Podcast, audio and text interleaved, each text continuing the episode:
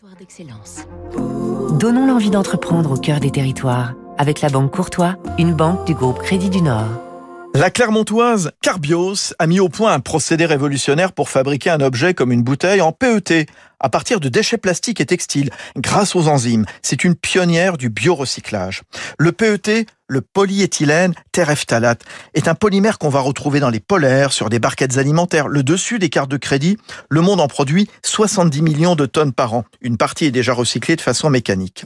Carbiocell prend donc des enzymes, des protéines pour simplifier, qui vont décomposer le PET pour en refaire de la matière vierge, ce qui en fait un matériau recyclable à l'infini. L'entreprise cotée, née il y a 10 ans, va industrialiser son procédé. Elle va lancer la construction d'une usine qui, à partir de 2025, pourra traiter 40 000 tonnes par an de déchets de PET, après avoir inauguré cet été un premier démonstrateur dans l'usine historique Catarou de Michelin à Clermont-Ferrand.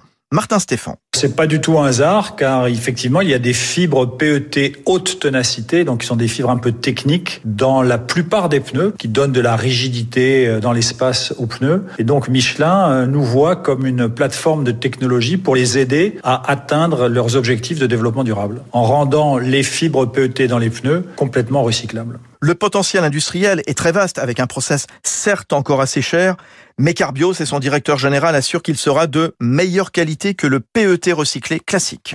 C'était Territoire d'excellence sur